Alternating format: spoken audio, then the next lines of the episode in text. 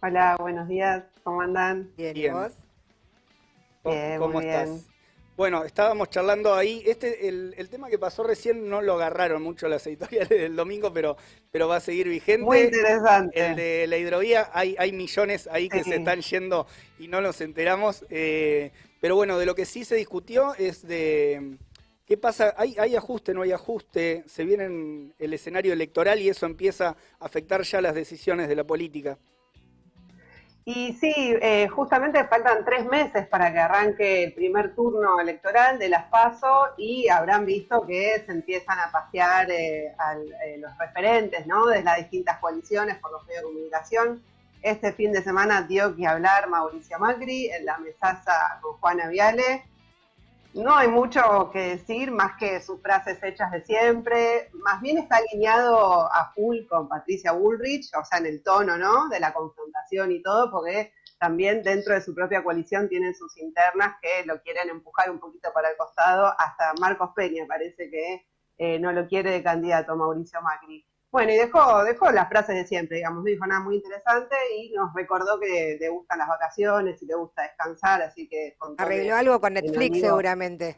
Sí, con Netflix desde las 7, 8, quien pudiera, Mauricio. Eh, así que bueno, eso es, parte, digamos, también de que un signo de que está la campaña electoral.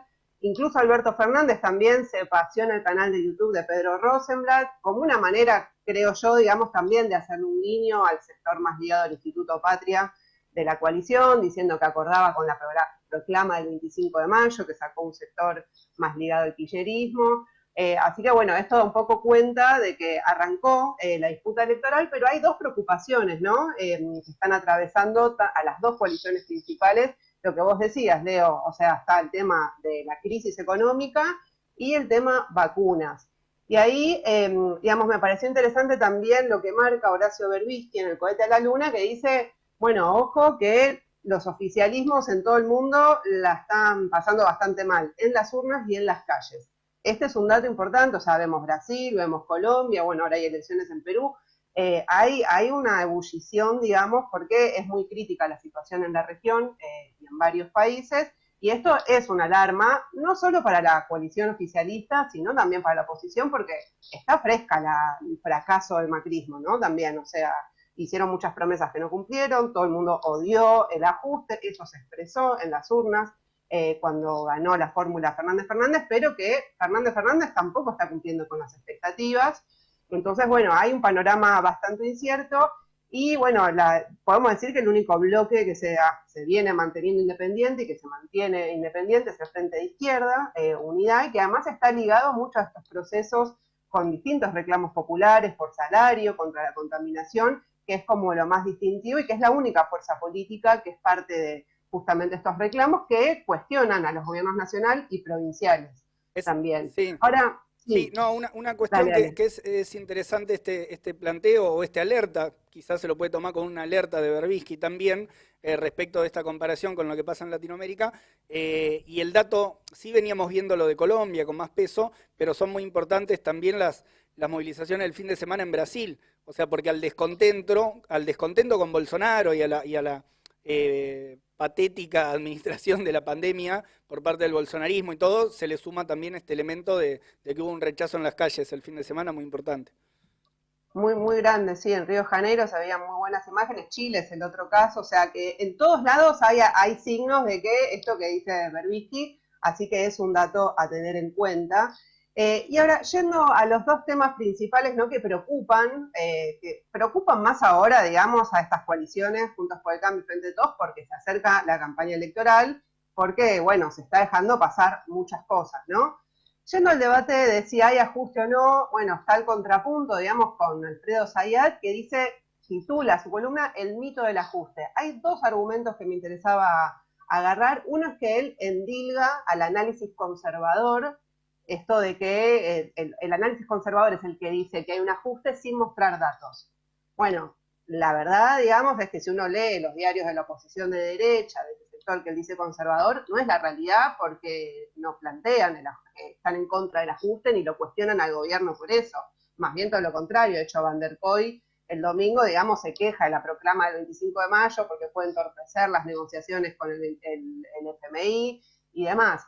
Eh, pero la segunda cuestión es que él dice, bueno, un ajuste económico es aquel que es eh, para intencionadamente, de manera intencional, empeorar las condiciones de vida de los trabajadores, ¿no? Y que como ahora hay una pandemia, y es lo que impone como la crisis, la pandemia impone la crisis, entonces no sería un ajuste, ¿no? Es como si fuese un problema de intenciones.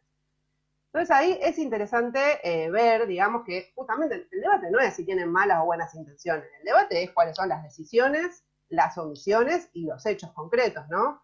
Y ahí si uno ve, eh, digamos, distintos análisis, ¿no? Los que decimos desde la izquierda, que también venimos cuestionando desde eh, este rumbo económico, desde la, el recorte de la, jubilidad, de las jubilaciones, presupuesto 2021, la deuda con el FMI, pero hay otros analistas de otros espacios eh, académicos, periodistas que muestran estos datos que Alfredo Sayat dice como, bueno, no existen.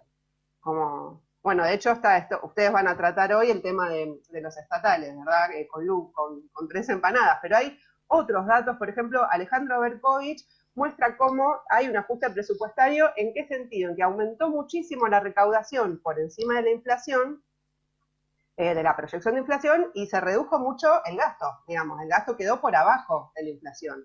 Ese es uno de los datos. Otro, eh, para poner otro ejemplo, Álvarez que es ex ministro de Economía de Kicillof, digamos, que no, no se puede decir que es alguien de, la oposición de derecha, bueno, fue, fue parte del gobierno kirchnerista. Bueno, él dice, miren, en la pandemia fuimos los que peor, o sea, los que menos gastamos en la región casi eh, por, por la pandemia. Eh, Argentina gastó entre el 3 3,5% de su PBI, mientras Brasil, que tiene un ministro ultraliberal, eh, gastó el doble. Bueno, este es otro de los datos, digamos. Eh, también Diego Genud muestra, bueno, aumentó mucho más la participación de las ganancias privadas y se redujo la participación de los salarios.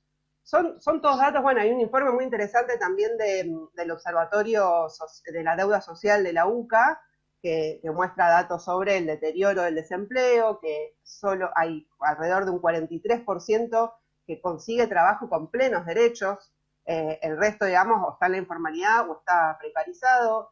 Eh, bueno, eh, creo que es, es bastante gráfico, lo, digamos. Se pueden decir muchísimos datos más, pero para marcar algunos. No, y conectando los dos elementos, o sea, el que planteabas al, principio, de, las necesidades electorales y la negación del ajuste para, bueno, para el oficialismo es, es, importante. O sea, intentar dibujar que lo que está sucediendo no es un ajuste también por, por el tipo, por la composición del voto que tuvo el, el voto del Frente de Todos, ¿no? Que fue en un sentido, sacarse de, encima al domador de reposeras que volvió a aparecer con, con Juanita Viale, eh, pero, y donde, o sea, era, era una intencionalidad de sacarte ese ajuste que había venido eh, de la mano del macrismo. Entonces tienen un problema si no lo pueden explicar. Entiendo que están haciendo malabares para, para intentar explicarlo, porque justamente Sayán no puede apelar a los datos, tiene que apelar a, intenciones, a declaraciones de intenciones. No, y además que el presupuesto 2021 ya tiene un recorte en la parte sanitaria y ese presupuesto fue el que votaron todos, o sea, no,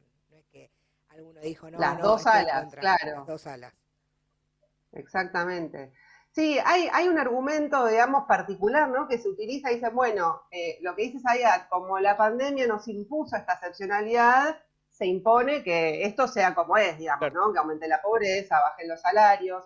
Ahora, ¿por qué no se puede pensar la excepcionalidad de la pandemia para hacer lo contrario? Para tomar medidas excepcionales, para declarar eh, el no pago soberano de la deuda del FMI para atacar los intereses de los bancos, que o sea, porque además hay sectores que están ganando muchísimo dinero mientras los trabajadores eh, ven, eh, ven, caer su poder de compra.